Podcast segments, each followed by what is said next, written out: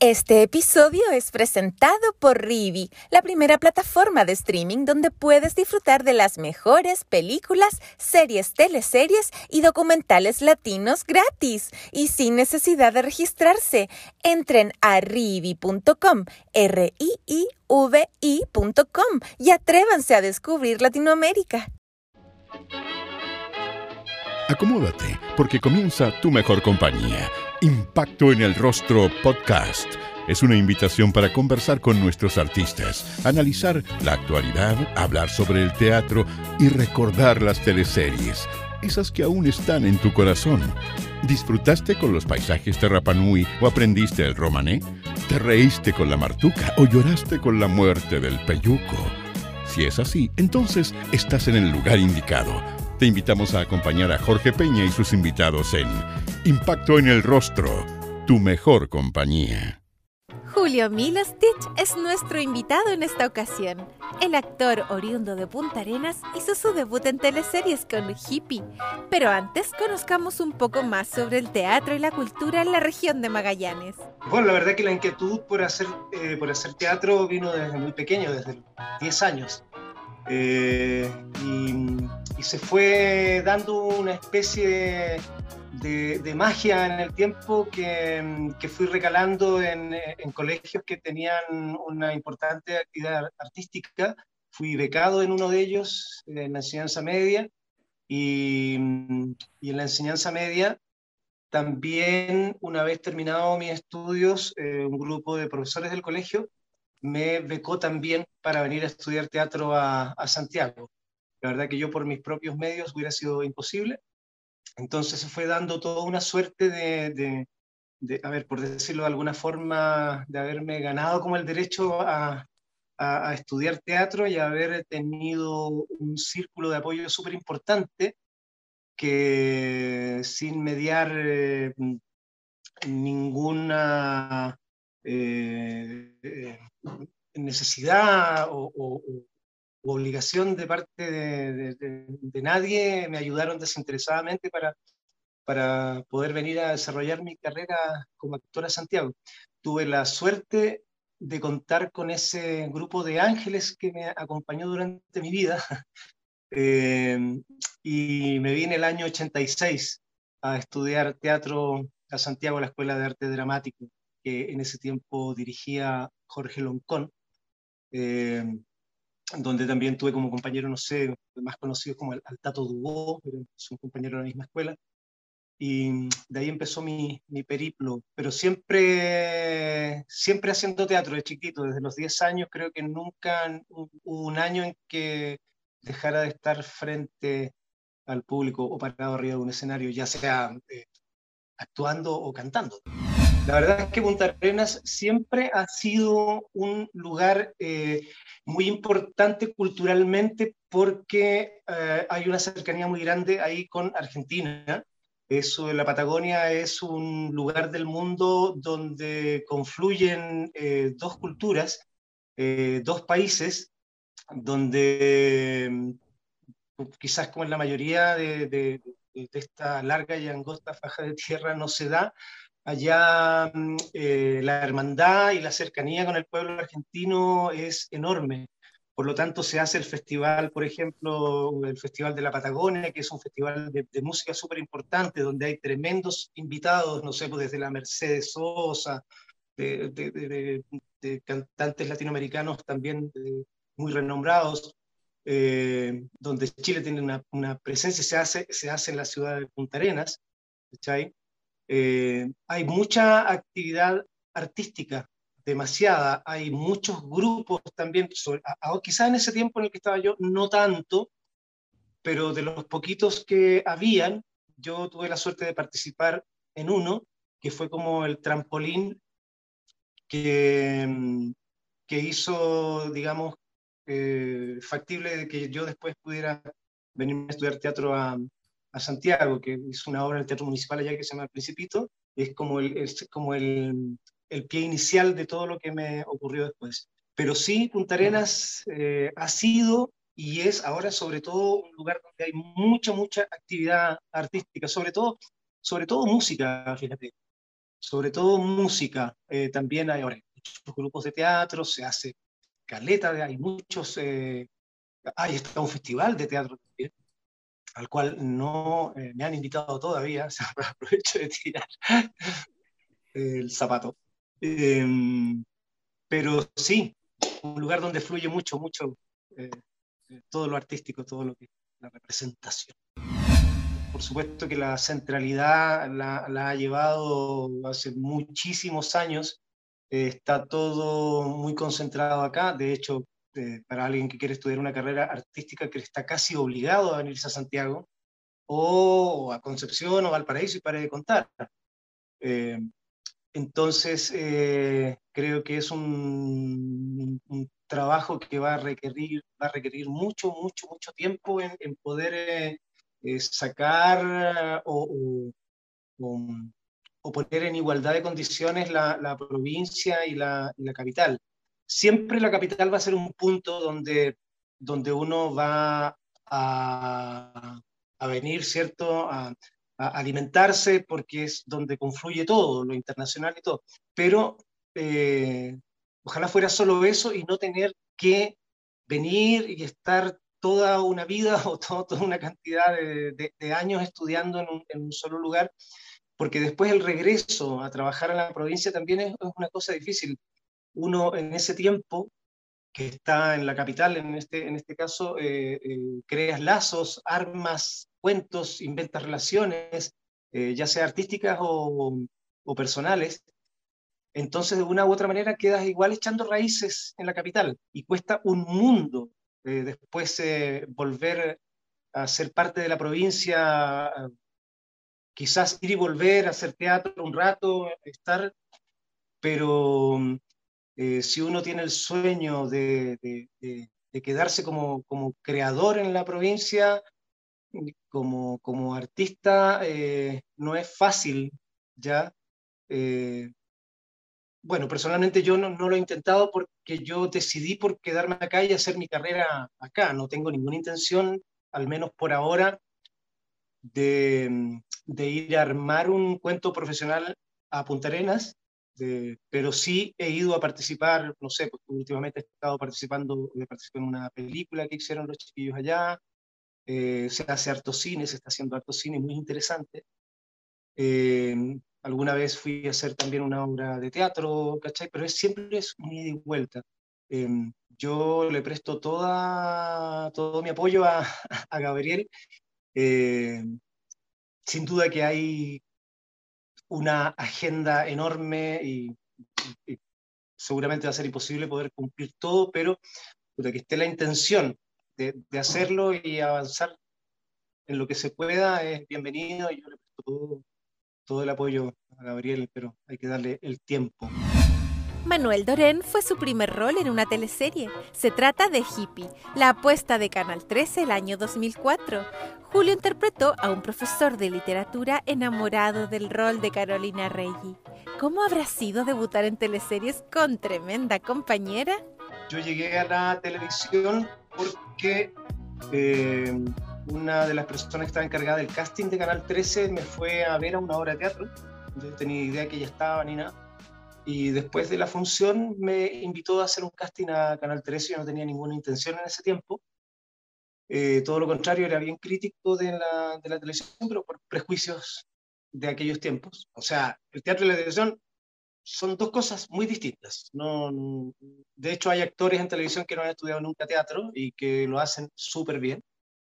Y, pero en el teatro es un poco imposible de que haya alguien que no haya pasado, digamos, por una sala y haber estudiado más o menos los principios de lo que es la actuación. Eh, Ahora, son dos mundos distintos, pero yo una vez que me saqué los prejuicios y tuve la oportunidad de estar y sentir la televisión, encontré que es una forma de, de actuar que, es, eh, que tiene otros cánones, son otra, otras formas, son otros códigos, y es igual de entretenida, es igual de interesante y es igual de, mm, de, de, difícil. También tiene su, su, su, su dificultad. Eh, que, que, no es la misma que la cámara de cine. Para mí son tres formas de actuar súper distintas. Entonces le di un valor súper grande en el momento que la conocí por dentro. Antes era prejuicioso nomás que como los de la tele, ¿cachai? ¿Ah? Los de la tele, era una cosa como de estudiante de teatro, mm, del pueblo, muy revolucionario y toda la onda. Pero eh, una vez que conoces la televisión y, mm, aprendes a, a, a, vivirla y a conocerla y a sentirla, eh, es un espacio que además de dejarte plata, porque digámoslo, que las monedas están en la televisión para los actores, eh, también es un, es un mundo súper interesante una vez que lo, que, lo, que lo manejas, lo conoces y, te gusta, porque puedes estar y no gustarte y no volver nunca más. A mí me gustó la televisión y, la verdad es que echo de menos a veces estar y tener un personaje con desarrollo eh, en televisión. ¿Cómo fue esta primera experiencia con Hippie? ¿Te gustó el ritmo de la televisión eh, desde un principio o le empezaste a encontrar el gusto después? No, le empecé a encontrar el gusto después. Yo empecé, o sea, mira, cuando me llamaron a un casting, yo pensé, lo decía el otro día en una entrevista, pensé que me iban a llamar para hacer el árbol 7, no sé, el árbol 48, un extra, una cosa así, el amigo del amigo del amigo. Y resulta que eh, cuando voy al casting y quedo y me mandan a hablar con el director, el director me dice, perfecto, bienvenido al elenco, vas a ser la pareja de Carolina Rey. Y yo jamás había hecho televisión en mi vida, ¿cachai? Entonces estaba extremadamente nervioso, no podía creerme si se habían equivocado, no puede ser, pues está, no sé, pues, está este, está este, este, ¿por qué yo tengo que ser la pareja de Carolina Rey? No me conoce nadie, qué nervio.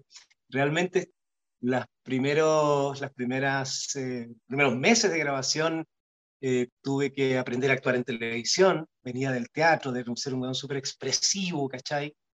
Eh, de no medirme los movimientos, eh, en, la voz y todo eso es lo que es un actor de teatro.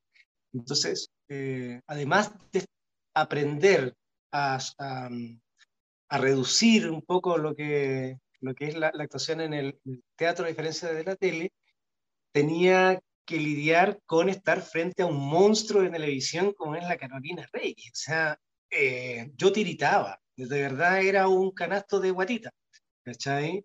Me daba mucho nervio, me costaba decir, eh, hola, ¿cómo estás? Todo eso, ¿cachai?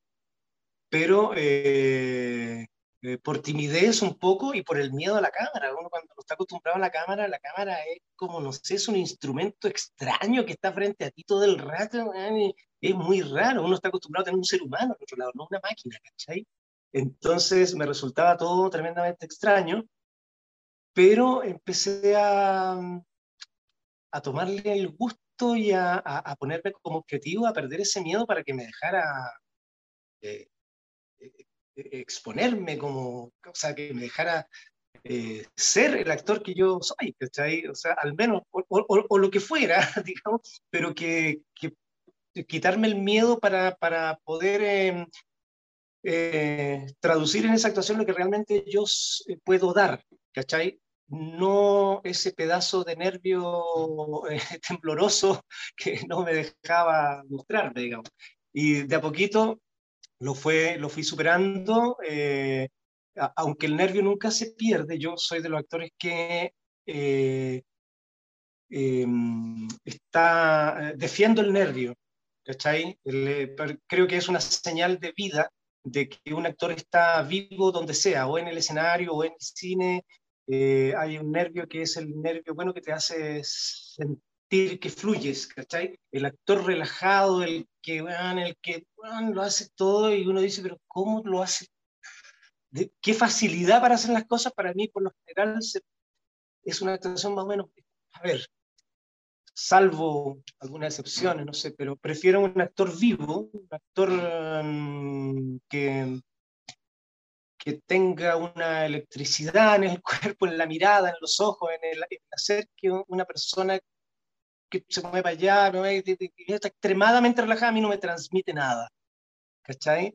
Entonces, creo que he aprendido con el paso de los tiempos a lidiar con ese nervio y ese nervio en vez de ser algo que me ha restado, ha sido un nervio que me ha sumado y me ha servido Julio, ¿y en esta primera experiencia te veías en el monitor? ¿Eras muy crítico contigo? ¿Preferías no ver la escena luego de grabarla? Pasé como por varias. Al, principio, eh, no sé, a ver, me vi un par de veces, después no quise verme más, porque es loco verse. Yo no estaba acostumbrado a verme, ni siquiera a veces a escucharme. O sea, yo alguna vez grabé algún, algún cassette, se me cayó, se me cayó el, el. Pero también uno tiene rollos con su con el escucharse y con el verse cuando no estás acostumbrado. ¿Cachai? Eh, me costó mucho acostumbrarme a ver el mono de Milo Stitch. Eh, me veía y nunca estuve de acuerdo con cómo me quedó en ese. O sea, las primeras veces. No, era como, no, no, pero qué raro, si no es eso lo que yo quise. Entonces como que salía otra cosa, era, era muy extraño, pero eh, me, me, fui dando cuenta de que eran puras negaciones, que, que algo que yo no dejaba que, que, que pudiera fluir, ¿cachai? Y yo mismo le ponía esas cortinas. Entonces de a poquito empecé a perder el miedo y a ver el, el resultado de las escenas. Y eh, una vez que me acostumbré a verme y a sentirme, era grato verlo, porque podía analizar el trabajo sin ninguna drama, sin ninguna tranca, ¿cachai? Eh, actualmente pasa de que como ya me acostumbré y ya lo superé, casi no veo las escenas. Por una cosa de que, a no ser que tenga algo muy puntual que ver o que quiero repetir o alguna escena muy delicada, pero a diferencia, por ejemplo, otros compañeros que las ven todas, todas, todas, todas, todas, todas, ya pues tírenla, tírenla, tírenla, todas, como que no me da para eso. eh, sí las veo cuando me, me da la gana, no sé, pero no, no es algo así como eh, que la estoy viendo cada rato, ya como que superé esa, esa parte. A veces me, casi prefiero no verlas para poder verlas después cuando están editadas y poder sentir la teleserie fluir sin haberme visto el, el trabajo, ¿cachai? La mecánica, para poder sentir la verdad de, de lo que estoy haciendo era un personaje eh, hermoso, muy, un personaje muy eh, romántico, si se puede decir, eh, heroico, un personaje que me tomó con muy poca experiencia, ¿cachai? Por lo tanto, el valor que le doy es que logré, al menos, estoy hablando de una cosa personal, logré darle vida a, un personaje de televisión que yo al principio pensé que se habían equivocado rotundamente. ¿para, ¿para, qué me eligieron a mí si sin nada que ver, cachai? Entonces me costó lidiar con eso. Y una vez que, que vi la teleserie, la, la fui, eh, la vi entera porque fue un proceso. Yo sabía que los primeros 20 capítulos yo estaba en otro mundo, yo estaba muy nervioso, pensando en cualquier wea menos en Doren, ¿cachai? Entonces yo sabía que estaba, pero no estaba, y que estaba haciendo un, un, esfuerzo inhumano por, eh, por darle credibilidad. Eh, entré en muy buena onda también por la, el compañerismo y la actitud también de mi compañera, que es la Carolina, que fue un 7, siempre ella vio todo mi proceso, me ayudó, me cachó completamente. Eh, bajó mis niveles de, eh, cuando estaba quizás eh, con muchas dudas. No, fue un, fue un gran apoyo. Imagínate la escuela que fue para mí haber entrado a la televisión y haber tenido a la Carola como, como partner, al menos en la televisión. uf, no sé si, si hay otro, otra actriz que, que esté al nivel de ella, las hay porque hay muy buenas actrices en Chile, pero así como de televisión, de televisión, pura, ¿eh? La, Carola está en lo suyo. Así que fue un honor que me, eh, aprender a nadar en el océano de una. Había muchos compañeros que nos cargaban la teleserie que estaban haciendo, sobre todo los protagonistas, yo no entendía por qué yo era, yo era muy feliz haciendo la teleserie, pero había como otro rollo que yo desconocía, eh, interno, de, que, yo estaba absolutamente ajeno y había otras cosas que, que al menos mm, a ellos les, en una gran mayoría, estaban como, como que le apestaba ser hippie, sí, y lo han dicho varias veces. Yo no, yo era, quiero ser hippie 2, así, hippie 3, feliz de la vida. Vamos, venga, venga, lo pasé muy bien. Eh, creo que fue una teleserie redondita, con personajes súper bonitos, una parte de la historia de Chile también, encuentro que fue histórica, muy importante, eh, no solamente una trama romántica de ficción, sino que también una realidad que sucedía al interior de las universidades, un cuento súper potente. Su segundo personaje en el género fue con Brujas. Ahí interpretó al inmaduro Fabián Mainardi. Yo sabía que venía una segunda ya antes de terminar Hippie. Sabía que me iban a renovar para estar en otra teleserie. Eh, viniendo de Hippie, donde eh, tenía un, rol absolutamente protagonista, y yo estaba muy contento, además económicamente era súper bueno.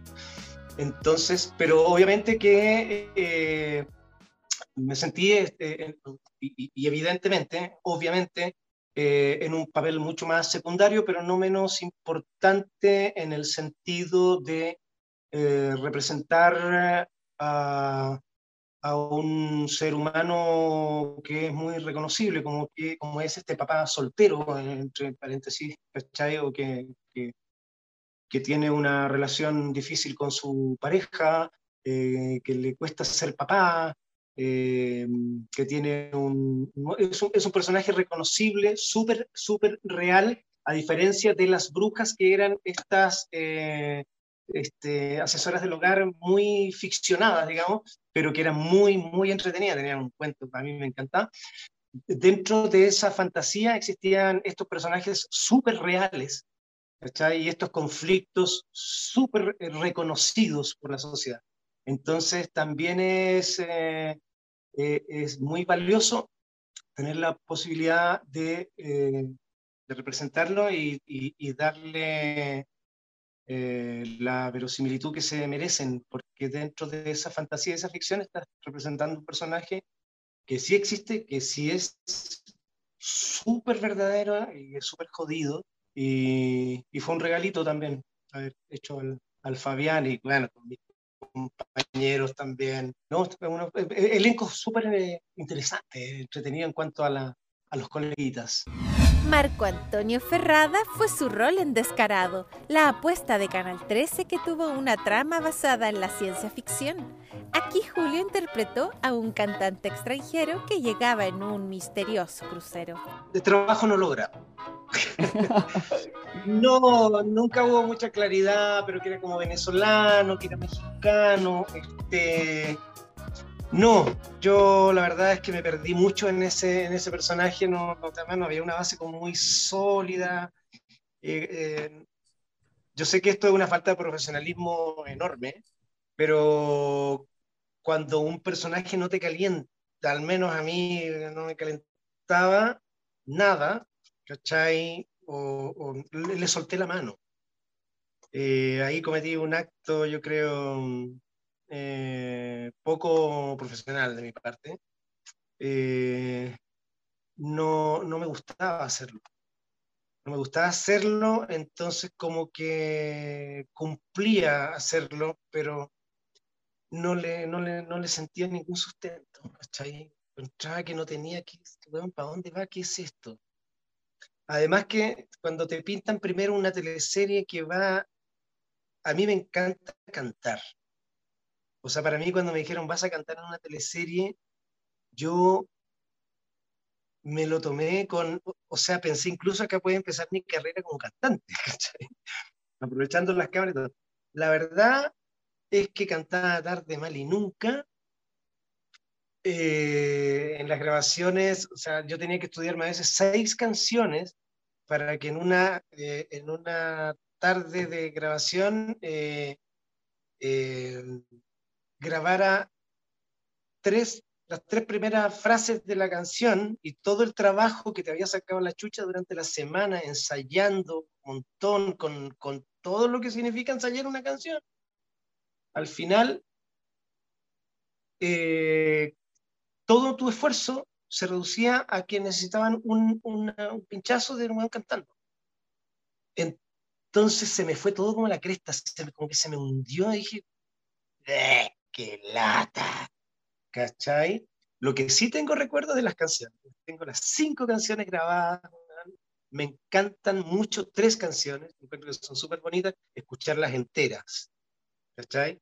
Pero no en una escena donde ya, está la escena de yo cantando en el barco, ponte tú, la, la, la, la, pum, y había el tiro, pasaban a otros buenos conversando, y yo cantando como allá en el fondo, eh, difumado, difuminado, ¿cómo se llama? Desenfocado, odié, odié, le empecé, le empecé, como a, no a tirar mala onda al personaje, pero la verdad es que me desenamoré, me desconcerté, me desconecté, me descentralicé y me desmayé. No sé, no, me... Eh, una decepción. Eh, eh, vi, me pasé mucha película con, ese, con esa propuesta. Y al final, o sea, como personaje el hombre no, no sé dónde iba. O sea, no, no iba mucho para ninguna parte. Eh, cuando vi el barco que llegaba a esta costa, que era un, como era una, una, un barco una que se pintaba, era una lancha toda picante, que todo mal. No, todo mal, todo mal, era inverosímil. Cuando algo se hace inverosímil y tú ves a un actor que va transpirando para poder hacer creer que es verdad, cuando tú cachaste que se ve en la tele que la mano es un barco, una lancha que están tratando de pasarla y ahí se te fue, se te hundió el barco. A mí se me hundió el barco completamente. Me decepcioné mucho con esa serie. Recuerdo con cariño igual, todo, una experiencia, tiene que haber de todo, ¿cachai? Ya, ya, me estaba poniendo patudo ya, ¿ah? pero puta, no era lo que me habían dicho, todo era como mentira, ¿cachai? Y el guion, el, el, el, guion de la cosa era bien pequita, además. No tenía mucho. Vi humilde opinión, dentro de cosas muy buenas que hizo el Canal 13, pero yo critico y critico lo malo también. Pésima teleserie. Tuve, de hecho, no me acuerdo qué viene después de eso, pero yo eh, ya como que voy a esperar cualquier cosa. O sea, no sé, si viene algo, bien, después, y si no, feliz me voy a hacer teatro. Igual echar de menos el dinero que se gana, porque no es menor. Pero ya me había dado, ya la tele me había dado harto, pues ser un tremendo protagonista, haber representado al, al, Fabián, que la raja, y bueno, tenía que venir algo que no me gustara nada también, quizás, pues, pero no, no, no, había vivido esa experiencia. Y un poco a la suerte, a lo que venga, Si me llaman de nuevo después, pero entre medio en esa teleserie eh, nació mi hija, ¿cachai? Entonces, uy, ¿qué pasó? Nació mi hija y la verdad es que feliz me, me, dedicaba a mi hija si venía otra teleserie como esa, eh, mándenme la plata por correo. Luego de su paso por Héroes de Canal 13, los ejecutivos del área dramática de TVN se contactan con Julio para ofrecerle al inolvidable José Luis Echenique en El Señor de la Querencia. ¿Te acuerdas que era más malo que el Natri? Ahí es cuando la Kena Rencoret dice, este cabrito, y me llevó para el 7. Ahí cambié de, de casa televisiva. ¿Cachai?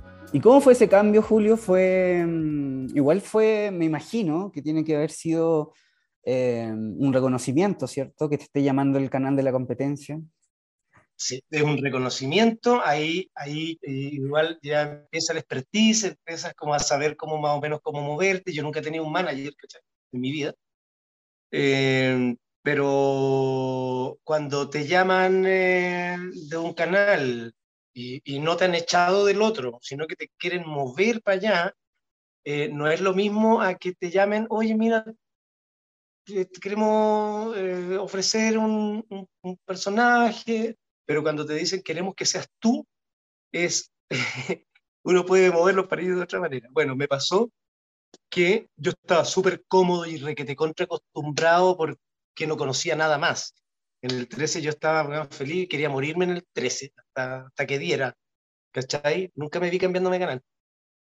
Pero obviamente que si me llama la afamada eh, y, y, exitosa Kena Rencoreda a una reunión, ¿cachai? A mí, que, que que no me conocía tampoco mucho nadie, lo que había hecho era esas teleseries que habían pasado, sí, pero tampoco le había ganado a nadie nada. Pero sí había hecho Higgins, esa era mi gran eh, carta de presentación. Entonces, ya, y me ofrece este personaje eh, y me dice, quiero que este personaje que lo hagas tú. ¿Quién Hola, mucho gusto, yo soy Julio, no conocemos ni embajada, ¿cachai? Bueno, pero ella había visto Higgins y le pareció que este cabro que no conoce a nadie, que representó este personaje y que a ella le gustó mucho, eh, eh, era ese eh, Querencio era para mí. Y eh, lo leí la primera página y a uno le encanta hacer de mano en las teleseries. Entonces, uh, ya, pero no había cortado que, yo en el 13 ni nada. Y bueno, me dejé querer. Jamás, ¿sabes? Nunca supe lo que venía, nunca supe que el capítulo 2, el 3, 4, 5, nunca, nunca pensé que era tan horripilante. está bien que, me, que a uno le gusta hacer de malo, pero nunca tanto, ¿sabes? Entonces, no sé cómo fue la cosa, ya me fui para el 7 y empecé a grabar El Señor de la Querencia. Fue una tremenda experiencia. Increíble, increíble, increíble. Eh, desgastador absolutamente. Sin duda que, me, que, que, no me la llevé pelada, ¿cachai? Pero hubiera hecho eh, Señor de la Gerencia 2, el Señor de la Gerencia 3, y, ahora haría el Señor de la Gerencia 4 si quieren. Porque el cariño profesional que le tengo a, la historia, al guionista, al equipo, a, todo lo que pasó en esa teleserie es enorme. O sea, creo que se juntaron un montón de cosas para que esa teleserie tuviera el éxito que tuvo, más allá de lo que me haya agotado o me haya dejado medio turuleco. Eh, yo feliz de la vida, le soy un agradecido, aunque no es la teleserie que más me ha gustado. Igual lo que pasa es que eh, uno ya va cachando. Pues. O sea, igual TVN venía con un, con un rating interesante en cuanto a nocturnas, porque no es que el señor de la gerencia descubrió la pólvora, sino que había el, Alvarito Rudolfi había hecho lo suyo con eh, Alguien te mira. Entonces venía con una tremenda base, casi insuperable, ¿cachai? Eh, y si te llaman para decir que va a ser otra, o sea, siempre un canal va a querer superar el trabajo anterior. Entonces, imagínate lo que significó que me ofrecieron el de la Empezó a, a, pegar fuerte, no sé si habrá sido al mes o a, los, a la tercera semana. No fue uh, como subiendo en rating así de poquito. Como que la gente empezó a verla y la empezó a ver rapidito. Empezó a no perderse los, los, los, eh, los capítulos. Eh, se empezó a hacer eh, eh, dependiente, eh, un público fiel como todo el rato y que eh, más allá de mantenerse o bajar, siempre fue subiendo, subiendo, y yo me sentía, imagínate estaba protagonizando una teleserie que era El Señor de los Señores y más encima reventando un rating histórico, o sea, olvídate, ¿cachai? Con el costo que tuvo y todo. Entonces sí me fijaba, obviamente que me fijaba si era un tremendo éxito como, en mi carrera. Entonces, claro que sí, claro que sí. Y gracias a eso me gané varios premios y cosas así.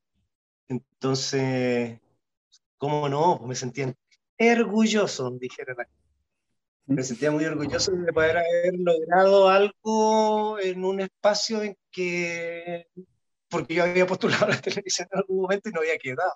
Entonces el gobierno tenía mucha fe. Siempre pensé que sí, si llegaba a llegar, porque los ojitos claritos y la típica que iba a ser el amigo del protagónico de la señora del lado, del vecino. Pero imagínate, un, un, exitazo rotundo, un éxito de rating y la que hasta ahora es una teleserie de culto, imagínate. De la Julio, cual estoy viviendo. Por tus empanadas, ¿cierto?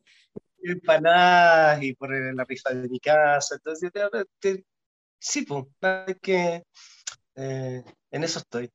Julio, ¿y qué le faltó al Señor de la Querencia para que haya sido tu teleserie favorita? Eh, que haber podido tener quizás un poco de lo que peca el, el guion dentro de lo tremendo, tremendo, tremendo, tremendo guion.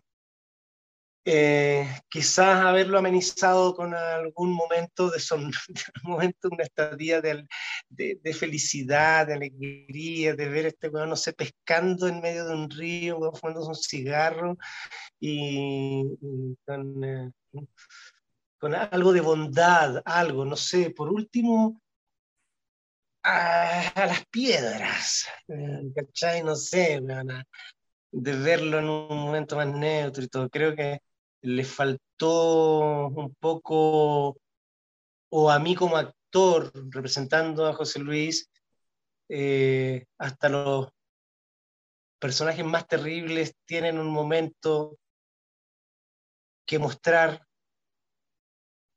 íntimo, quizás de, no de felicidad, pero sí de, de conformidad, algo que los haga ver Mm, un poquito más relajado quizás dentro de toda su mierda, ¿ya? Creo que esa es la deuda o le estoy cobrando a lo mejor el, cobrando el, el no lo dado, ¿cachai?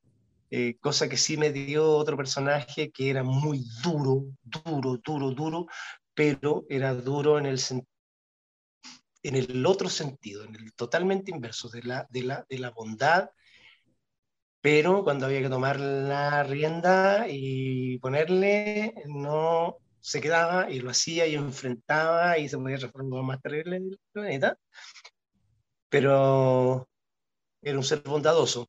Eh, se puede ser malo, pero no se puede ser malo 24-7. O sea, todo el rato, ¿cachai? Creo que le falta un poquito de aire. Quizás por eso no es la, eh, es la mejor, la de mayor éxito, todo lo que era. Pero como trabajo actoral, me quedo con otra.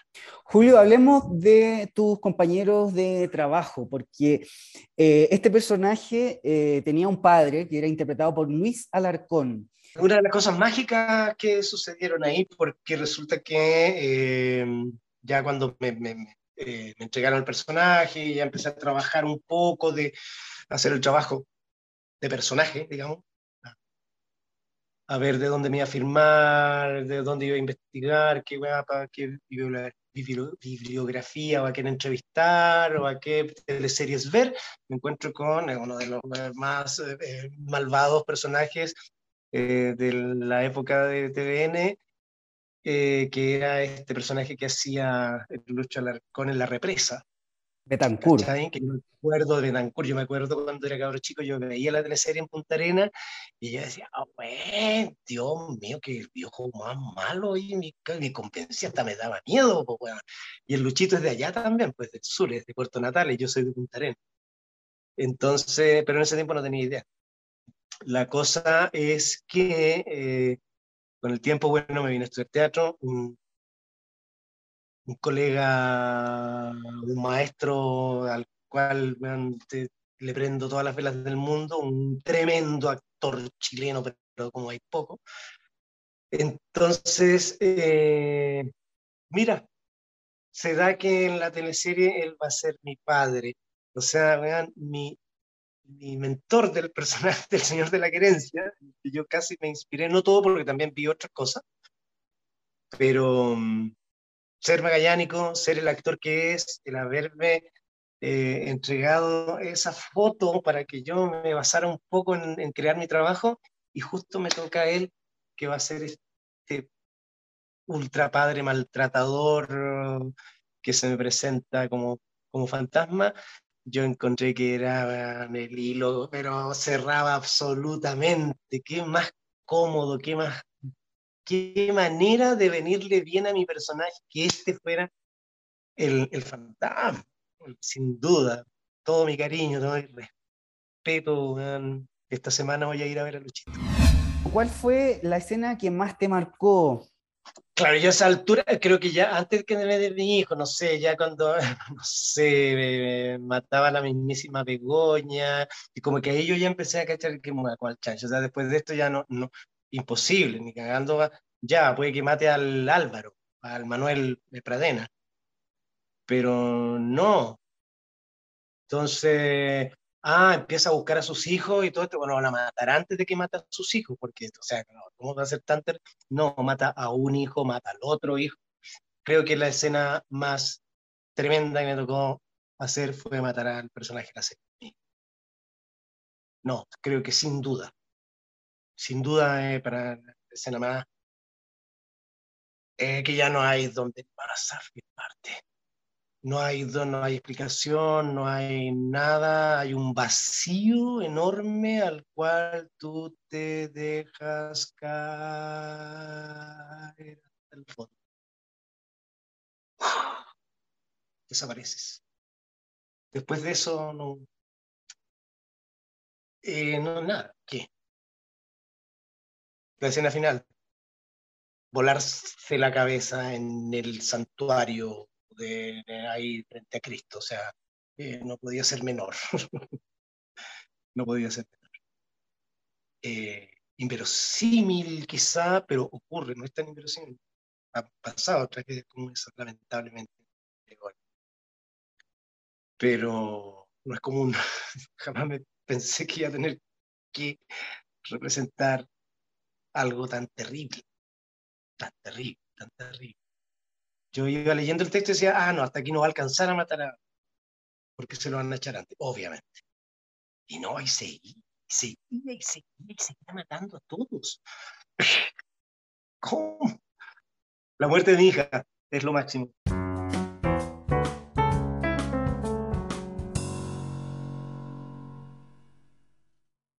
¿Qué puedo hacer hoy? Con Rivi ya tengo la respuesta. Disfrutar de las mejores películas, series, teleseries y documentales de chilenos y latinos, completamente gratis. Solo debes descargar la app en tu celular o Smart TV y listo, que comience la diversión. Además, rivi.com, R-I-I-V-I te invitan a revivir las mejores teleseries como Amores de Mercado, Brujas o Romané, entre muchas otras, en la mejor calidad. Impacto en el rostro y R-I-I-V-I, Rivi, comprometidos con la ficción nacional.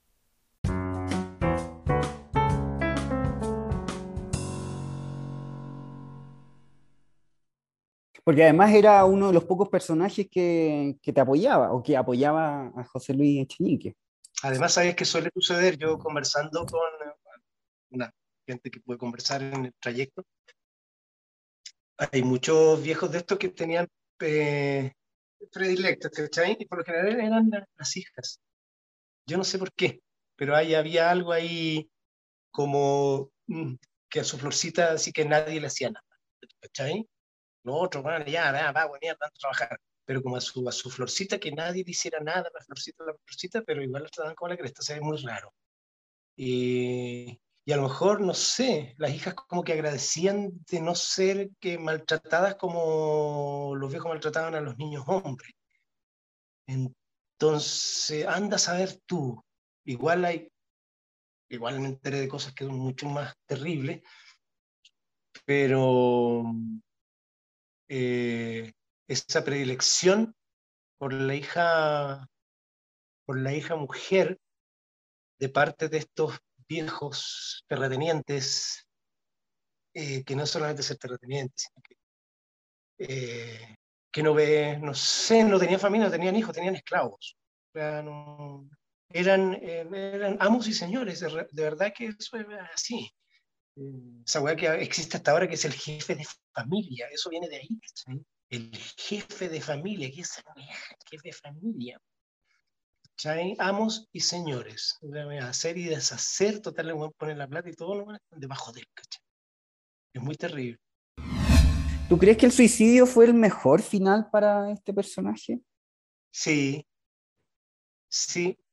O sea, en el contexto en el que se dio quizá hubiera sido fome que se hubiera ido a tomar una botella de whisky al lado del río y se hubiera tomado una sobredosis de pastilla, o se hubiera pegado un tiro ahí sin que nadie lo vea. No, fue dramática, dramática, dramática, o sea, sí, bien, buen final, un suicidio frente a quería matarlo a todos, pero y, se, salpica de sangre a Jesucristo y a la Virgen Santísima y al altar y gran final, gran final, gran final, un gran final.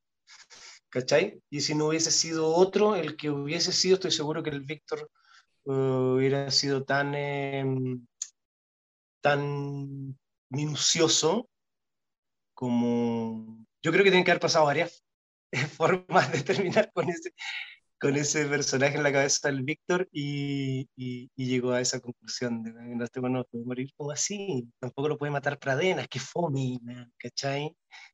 No, un tiro por la no, fome, que lo matara el otro más sería la fome del planeta. No, muerte con tutti ultra recontra dramática, ¿cachai? ¿Qué más que salpicar todo el la parroquia con su propia sangre, y muerto porque no hay... La única posibilidad que el Señor de la Querencia 2 sería que volviera el fantasma, y con eso quedó requete contra muerto, de hecho, miércoles. Eh, Julio, ¿tuviste esta escena? ¿La viste editada con la música? ¿Te gustó? ¿No te gustó? La vi en la tele. No la vi en el canal. O sea, la tuve que ver en el canal, obviamente, porque nos juntamos todos a ver el último capítulo. ¿cachai? Pero em, me, hubiese gustado verla en mi casa como yo todos los días veía el capítulo. Como teníamos grabada la escena, yo era una señora más de su casa, ¿cachai? ¿cachai? No me la perdía, la vi enterita. De hecho, la tengo completa. Me la compré en el supermercado. que la vendía. Te tengo todos los capítulos. Esta escena final, ahí tú apuntándole a Sigrid, a Sigrid Alegría, a Leonor, ¿cierto? Eh, por otro lado tenías a Rudolfi también ahí apuntándote. ¿Qué te pareció esta escena? de actor y además, imagínate cómo me sentía con esos dos lindos.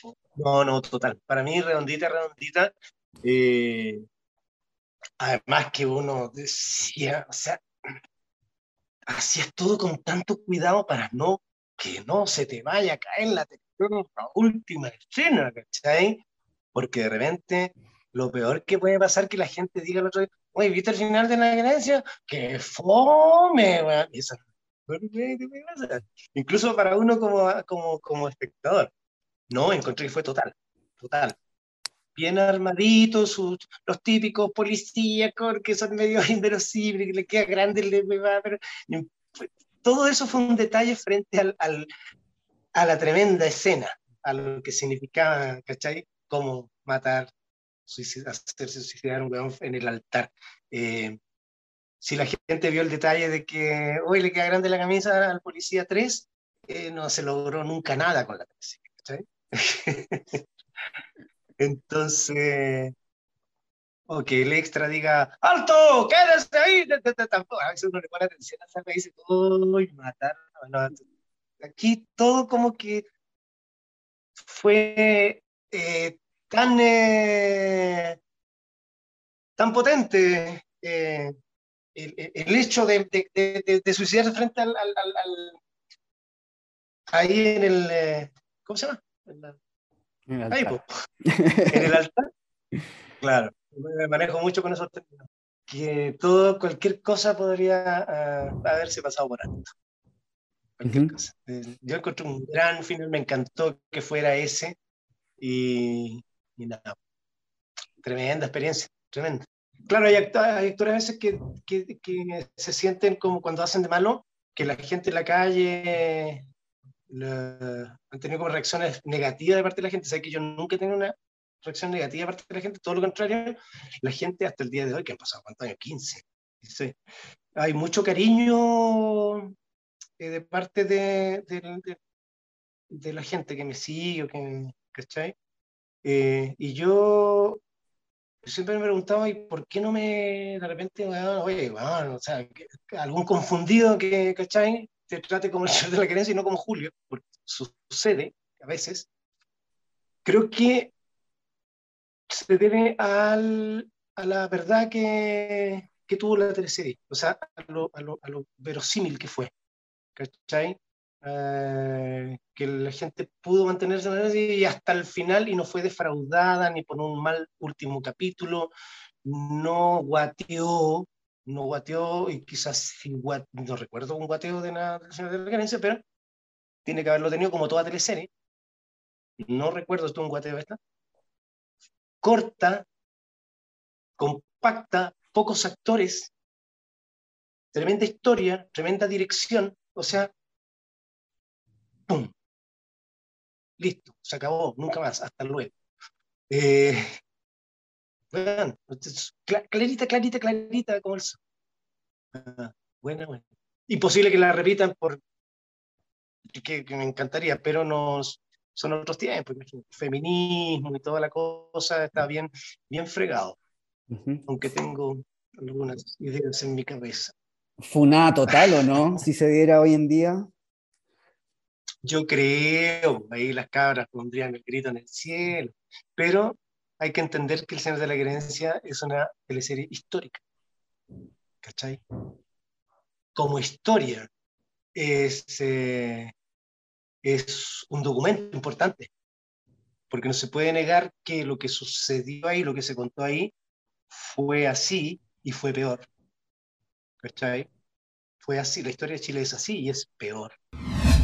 En Conde Frollock fue el padre Faustino, un cura que se interesaba en los vampiros que llegaban a Santa Bárbara. ¿Esa era peluca o era tu pelo? Era mi pelo, bueno, me lo podía cortar porque estaba haciendo otro trabajo, me acuerdo, en teatro, entonces no me lo podía cortar. Entonces tenía que llegar con las chiquillas, porque en, el, en, la, en, la, televisión llegan media hora antes las mujeres por los arreglos del pelo y media hora después llegan los hombres, porque tienen menos pega en maquillaje, peluquería. Bueno, yo llegaba junto con las chiquillas, pero tenía que alisarme durante mucho, mucho rato, todos los días. Una teleserie entretenida, eh, loca. Creo que no cumplió los objetivos que se habían propuesto, eh, pero entretenido, entretenido meterse en ese, eh, en ese idioma, digamos en ese estilo, ¿ah? eh, absolutamente fuera de, lugar en, una teleserie. Eh, no sabía, al menos yo no, no había visto eso antes, excepto en una teleserie brasilera que era muy divertida, que los vampiros eran una weá muy, muy, no me acuerdo cómo se llamaba, pero eh, por ahí me la voy a repetir un día, una teleserie brasilera que era de vampiros también. Y nada, caí a hacer el clown de Prologue, lo encontré súper entrete. Eh, creo que pasó también sin pena ni gloria, el, el, el, rating no le acompañó mucho, creo. Pero sí, feliz, lo pasé chancho. Pues, sí, cura el pueblo, digamos. ¿Cachai?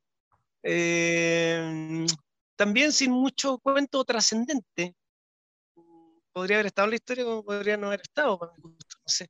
Eh, eh, bien, bienvenido sea. Yo creo que parece que venía de vuelta eh, después de un, un tiempo fuera de, fuera de pantalla. Así que vuelvo y parece vuelvo con el Conde Prologue, si no me equivoco. ansioso a hacer teleserie y, y, me encuentro con este contexto, lo tomé súper eh, relajadamente, me encantó hacerle y todo, chancho más allá del éxito o no que haya tenido. Fue una, una patudez ahí o un atrevimiento meterse en ese estilo. Eh, pagaron el noviciado, yo creo, por el rating.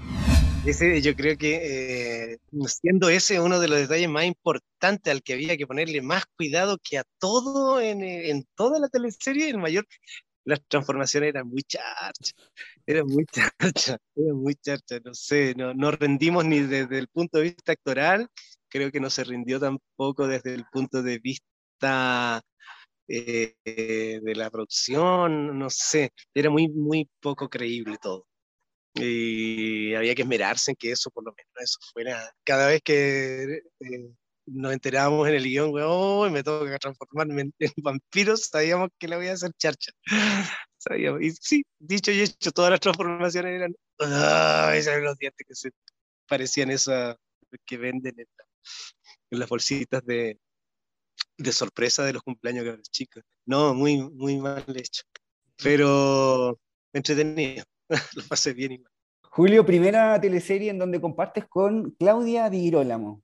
Mira, fue tan poco trascendental con De Brolo que prefiero recordar mi trabajo con, con, eh, con Claudia eh, en otras teleseries. Por ejemplo, en la última, en Río Oscuro, creo que tuvimos una relación mucho más eh, actoral, profesional, mucho más importante. eso sí lo tengo como, pude conocerla más a fondo como actriz, como persona. Estamos hablando de la Claudia, que es una tremenda actriz. Entonces, que ahora me va a tocar, parece, trabajar con ella también en una, en, una película que vamos a rodar en, posiblemente en noviembre. Y vamos a tener experiencia de hacer cine. Eh, eh, nada, pues, lo mejor de la Claudia. Lo mejor, es una señora, una diva, de una, es una de nuestras divas del, cine y la televisión.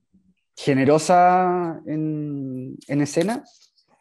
Muy generosa y muy profesional, muy seria, no se toma nada hacia ah, medias tintas. Eh, por eso es que tiene la trayectoria que tiene. Entonces, siempre va a ser un, honor estar al lado de tamaño personaje y, uno aprende muchas cosas.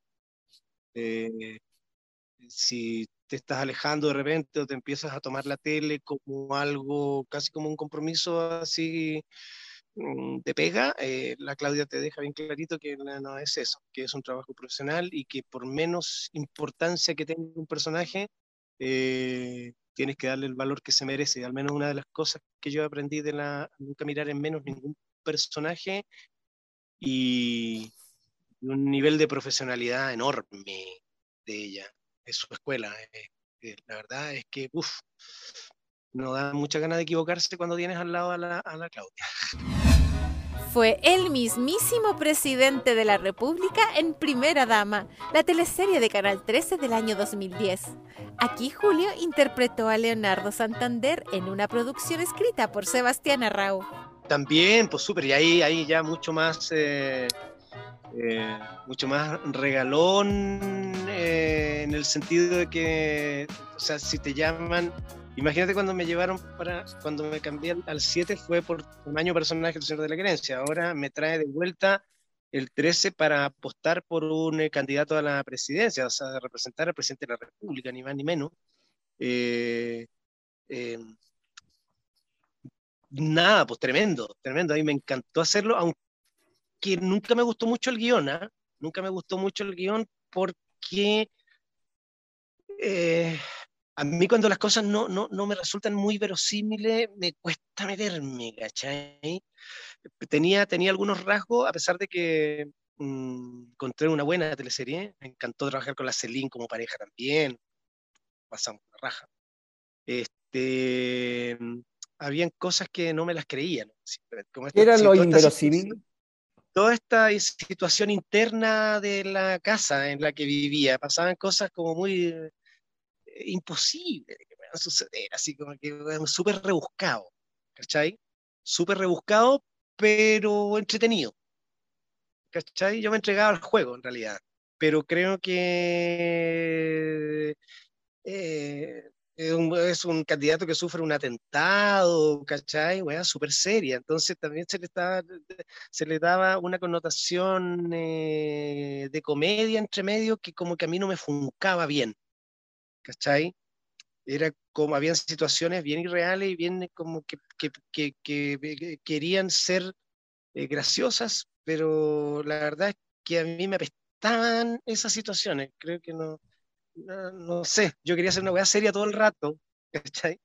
Y tenía que adecuarme de repente a eh, tener que realizar escenas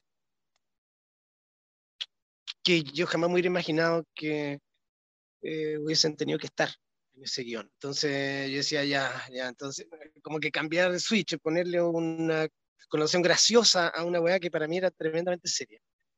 Me costó moverme ahí, pero me gustó hacer el personaje igual. Me entregué, me entregué muchísimo, eh, un elenco entretenido, eh, tengo súper buenos recuerdos de, Además que toda la parafernaria de representar al presidente de la República, weón, es la cagada. Y para mi colección, para mi colección de personajes importantes, pues, el padre de la patria, el presidente de la República, el, el dueño, el terrateniente más malo del planeta, eh, colección de personajes importantes, grandes protagónicos, así que lo recuerdo con mucho cariño, está en un lugar bien especial.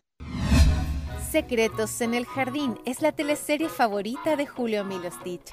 En la nocturna de época de Canal 13 interpretó a el gringo Ryan en una historia basada en el caso policial de los psicópatas de Viña del Mar, ocurrido en los años 80. La producción fue escrita por la guionista y dramaturga Nona Fernández. ¿Por qué es mi favorita? Bueno, primero que nada porque acercó a, a, a, este formato de teleserie, ¿cierto? Una parte de la historia de Chile eh, a la cual no se tiene acceso tan fácilmente, ¿ya? Eh, una parte muy dolorosa, eh, eh, en, dictadura, con personajes nefastos, con muchos recovecos y, datos que fueron investigados, tengo entendido, muy a, fondo por, la, por, la, por la guionista, por la nona, que nos entregó un guion de primera categoría, ¿cachai? Donde se pudo contar esta, esta historia, esta parte de la historia de Chile eh, bien borrosa, mm, ya, que según mis conclusiones algo tuvo que ver con que nos pasaran a la una y media de la mañana, ¿cachai? Porque era una serie que iba en horario premium, o sea, eh, prime, a las 10 de la noche, habremos durado una semana, dos semanas en ese horario y después eh, alguien como que es una opinión personal. Em, algún cosquilleo le hizo y nos tiraron a un horario en que la gente estaba durmiendo, digamos, para que no la vea. Porque también se tocaban eh, personajes eh, que están hoy día en el poder y que han estado siempre presentes, que se veían ahí ¿cachai? Entonces como que hizo mucho ruido esa teleserie, además está muy bien hecha. Ya, yo tengo mi teoría al respecto de que eso fue una movida más política que nada de que nos tiraran para que no nos vieran. Después que se gastaron un montón de billetes para hacer esa teleserie, ¿cachai? Eh, me da la impresión a mí que hubo una orden de arriba para que esta weá la sacaran del aire. ¿cachai? Y como no la pudieron sacar del aire, nos tiraron a las 9 de la mañana. Imposible. Pero creo que ha sido en Internet una de las teleseries que ha tenido más éxito, que la gente la vio y hasta el día de hoy la ven en, las redes y, y, es una de las más vistas. Al menos hace un tiempo yo sabía eso, ahora no sé cuál será la historia, pero, pero um, el personaje también, el personaje es un personaje que no, no pude amar más, lo encontraba un ser tan bondadoso, un, un defensor de su familia, eh, que también tenía sus yayas, digamos, que era también alguien que traficaba en el, en el puerto, copete, cosas, ¿cachai? Eh, pero que tenía muchos principios. Era un personaje con, con, muchos principios, ¿cachai? Eh, a pesar de hacer estas tonteras de repente que tenían que ver con movida de, de, de, de, meter trago a la mala por la aduana, una weá así súper ¿cachai? Que es donde después lo, lo, tocaron para hacerle daño, hasta llegar a sus hijos, a, su hija. Eh, eh, mm, no sé, le tengo mucho cariño al gringo O'Ryan porque es un personaje que yo puedo reconocer, que es real, que esos personajes existen, ¿cachai? Eh, y que pueden dar la pelea desde su trinchera, ah, le pueden dar la pelea a, los grandes poderes fácticos desde su lugar, desde su pequeño, desde su pequeño, su pequeña trinchera, ¿cachai? Eh, que les hace ruido a los poderosos y no saben cómo sacárselo de encima, ¿cachai? Eh, noble, personaje muy noble, noble, noble a cagar. Eh, el gringo Ryan. Hermoso personaje, relaciones muy lindas también con, su, con sus pares, con su hijo, con su amigo. Eh, no sé, me encantó la bondad y la nobleza de ese personaje. Me enamoré mucho de ese personaje, de su dolor también. Yo invito a la gente que la vea, que la vea, que vea Secreto en el Jardín. Si no la vio, véanle, denle una oportunidad porque no la pudieron ver porque se la sacaron del living de la casa. Y, era la posibilidad de ver en el formato de teleserie un tremendo pedazo de la historia de Chile eh, este, que estaba prohibido. Julio también fue parte de Verdades Ocultas, interpretando al malvado Pedro Maquena. ¿Cómo lo habrá pasado en la diurna de Mega? No tenía idea que era un experimento así de largo. Este, porque mi personaje es uno de los primeros, digamos, de los primeros capítulos, del primer año, no sé, eh, entró... Eh, nunca supe yo que iba a salir tan pronto, ni que iba, porque tampoco entré del principio, entré como un poquito pasado al principio. ¿Cachai? Entonces tuve mi desarrollo y me mataron de un tatuazo en la cabeza. Y, y, la verdad es que, al menos yo personalmente no me había enterado de que era un proyecto para así de largo. Eh, empecé a ver cómo empezaban a surgir otros y otros malvados y otras, y la weá era eterna, eterna, eterna. A mí me parece súper entretenido. Eh, creo que es un tremendo experimento. Me alegro por la Camila, me alegro por el Matías, me alegro por toda la gente que pudo tener ese trabajo durante tantos años, cosa que a esta altura, es darse con una piedra en el pecho que estés cinco años en una cuestión, ¿cachai? Ahora con cuidado te hacer un contrato por teleserie o por capítulo o por citación, ¿cachai? Así que bien, vengan más de esos experimentos. Me, encantó. Y, la, tuvieron, ¿ah? Y la mantuvieron. Y... ¿Tú la vas a ver, el último capítulo? Sí, tengo tiempo, la voy a ver. No le he seguido, ya le perdí. Es que ya, ya no Yo seré ya a esta altura como el tatarabuelo, una wea así. no sé. Eh, mañana voy a enterar para puro cachar. A ver, vamos a ver, a ver si puedo eh, conectar con él y si tengo el tiempo para, para estar sentado ahí frente a la tele y ver el último capítulo de, este experimento. Bien, bien. Ah, Julio, ah, y, y, Pedro Maquena, ¿qué tal estuvo este personaje? Bien, desde un personaje sin mayores dificultades, digamos, para enfrentarlo, eh, con una historia bien, potente, un gran que, que, vuelve a tratar de recuperar el cariño de su hija, eh, caché que no es muy rebuscado, es bastante normal, un personaje que se pueden repetir en muchas teleseries. Nada del otro mundo. Eh, jamás imaginé que llegara a tener ese final o que se transformara en un tan penca. Eh, pero ni tan raro al final, ni tan penca tampoco. No, no sé, es como un pasajero más del tren, digamos. Eh, pero con, su amor, no, pero no, con su fu y su fa suficiente para pasar dentro de una historia que iba a tener ese desarrollo. Eh, fue un buen pasar, fue un buen pasar. En Gemelas fue Manuel Vázquez de Acuña, el padre de las hermanas interpretadas por Paloma Moreno. La raja, la raja. Yo creo que Chilevisión se farrió una oportunidad.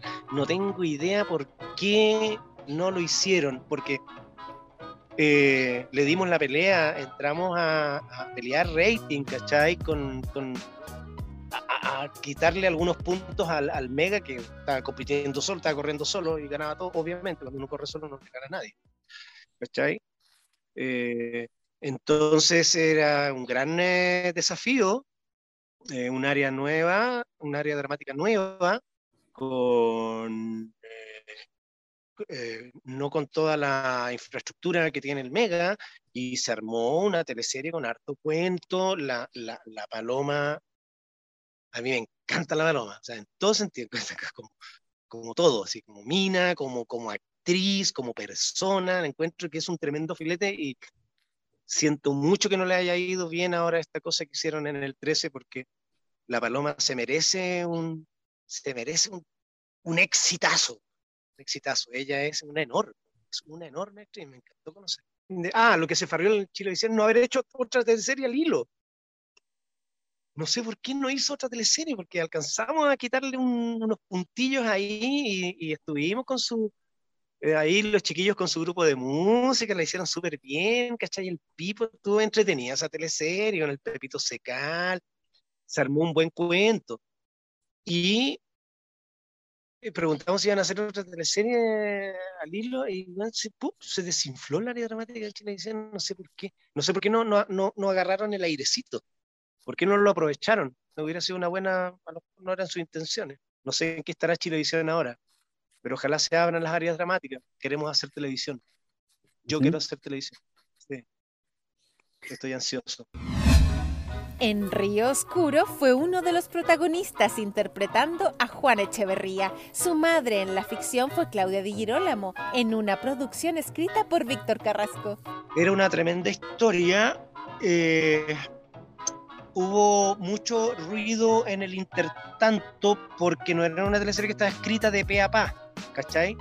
Igual fue una teleserie que se fue escribiendo o reordenando en el camino, pero cuando nos pegan el portazo de tirarla después de las 12 de la noche, eso causó en todos nosotros, en los actores, pero me imagino también, sin saberlo, que algo le tiene que haber pasado al Víctor también, porque la historia que nosotros pensábamos que iba a ser, yo creo que al Víctor no lo dejaron escribir tranquilo porque una historia tan contundente como la que, como la que nos ofrecieron cuando nos contaron, eh, se fue desdibujando en el camino.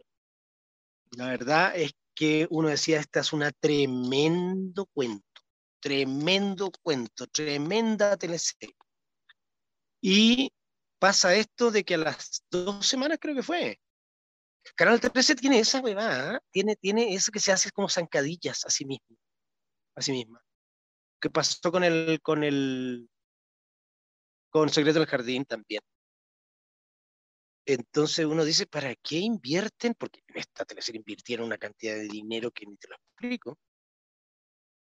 Para eh, sacar deducciones o, ¿cachai? Eh, porque no tuvieron eh, el rating que hicieron en la primera semana o en las dos semanas y te mandan al tiro a las dos y media de la noche, a la una de la mañana, como, eh, ¿Cuál es la idea? O les sobra la plata o les sobra el dinero, o la verdad es que no están ni ahí con el Y yo creo que es lo segundo. O sea, lo primero sí, de que tienen mucha plata, tienen, pero no, están, no, no, no quieren su área Al menos yo creo que no, no. Me da la impresión a mí pues si tienes los medios, tienes al Víctor, tienes esa propuesta de, teleserie que, escuchamos nosotros cuando nos hablaron de la cuestión, y lo primero que hacen es tirarte en la dosis. Yo creo que al, al Víctor le pasaron cosas. Yo al menos sentí en el lápiz que se desinfló algo, ¿cachai? y en el ánimo de nosotros también. Nosotros nos sentíamos, la verdad, que hacíamos todo lo que podíamos, era una buena teleserie, ¿cachai? Seguía haciéndolo, ¿cachai? Porque el Víctor es bueno. Pero eh, como que quedamos a la mitad del, de un camino que, que, se suponía que íbamos a recorrer y empecé, se empieza a interesar, empezó una, una, una planicie fome, latera, desanimada, eh, con el ánimo por el suelo de todo el equipo, ¿cachai? Entonces no... Eh, una pena, un desperdicio, un desperdicio de... Pintaba, para pintaba para un tremendo exitazo y la verdad es que le hicieron la cama los mismos personajes de, los directores, no sé quién, la dirección del Canal 13, eh, ningún artista, te digo, ninguno de nosotros hizo nada para que, mm, o sea, que no diéramos lo, mejor de nosotros para que la teleserie tuviera éxito, sino que una mano que no nos dejó, nos deprimió, nos mandó a la cresta, era una lata de repente la cuestión, como que la gente llegaba sufriendo a hacer la teleserie. Los actores decían, qué lata esta weá, qué lata, y cuánto queda caleta, todo. ¿Cachai? Eso, eh, cuando pasa eso en el equipo, ese desánimo es horrible. ¿Cachai? Y la hace, bueno, por principio, porque es profesional y todo, pero resulta que era un tremendo filete, era un tremendo filete. Y, era obvio que era un filete. Entonces, si de entradita tenían a las dos y media de la mañana, dos y media de la noche, cero ánimo para hacer nada, que lata, todo una lata. No sé si vi toda la teleserie, pero al menos como que tenía más o menos cachado qué capítulos quería ver y que, porque también me desanimé con verla, pero sí habían eh, trabajos, no solamente míos, de los compañeros que me interesaba verlos. Y obviamente que me interesaba ver el capítulo final. Pero siempre añorando que podría haber sido un tremendo final con un tremendo. Entonces ya era como, no, todo como un bajón, bajón de por otro. Uno aprende a querer la televisión.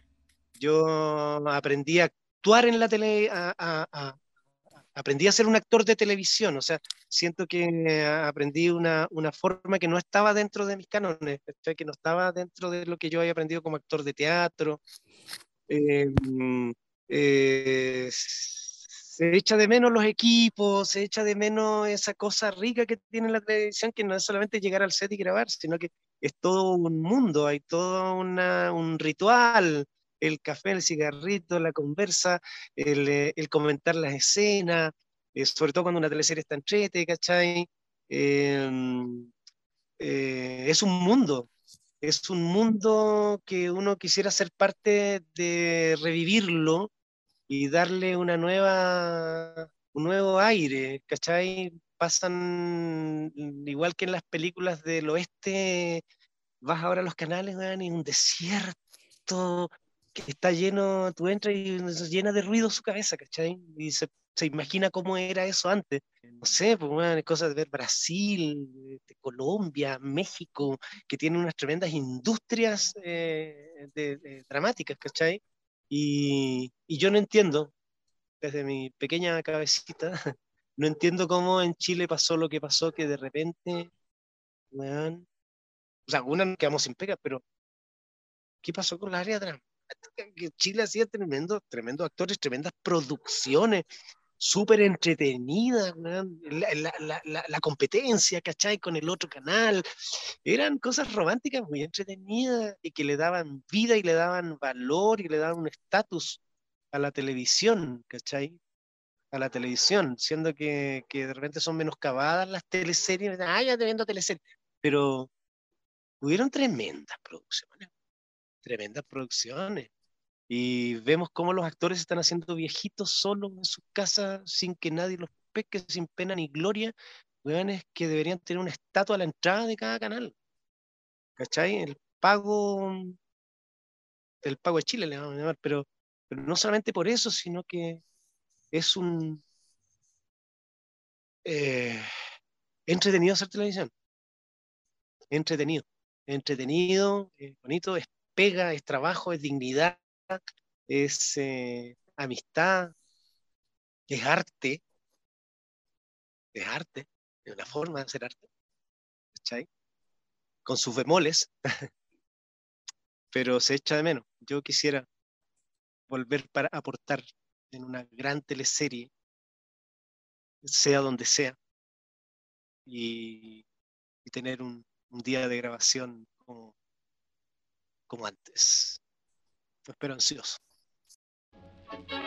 Impacto en el Rostro Podcast es una invitación para conversar con nuestros artistas y recordar las teleseries, esas que aún están en tu corazón. ¿Te reíste con la martuca o lloraste con la muerte del peyuco? Si es así, entonces estás en el lugar indicado. Impacto en el Rostro, tu mejor compañía.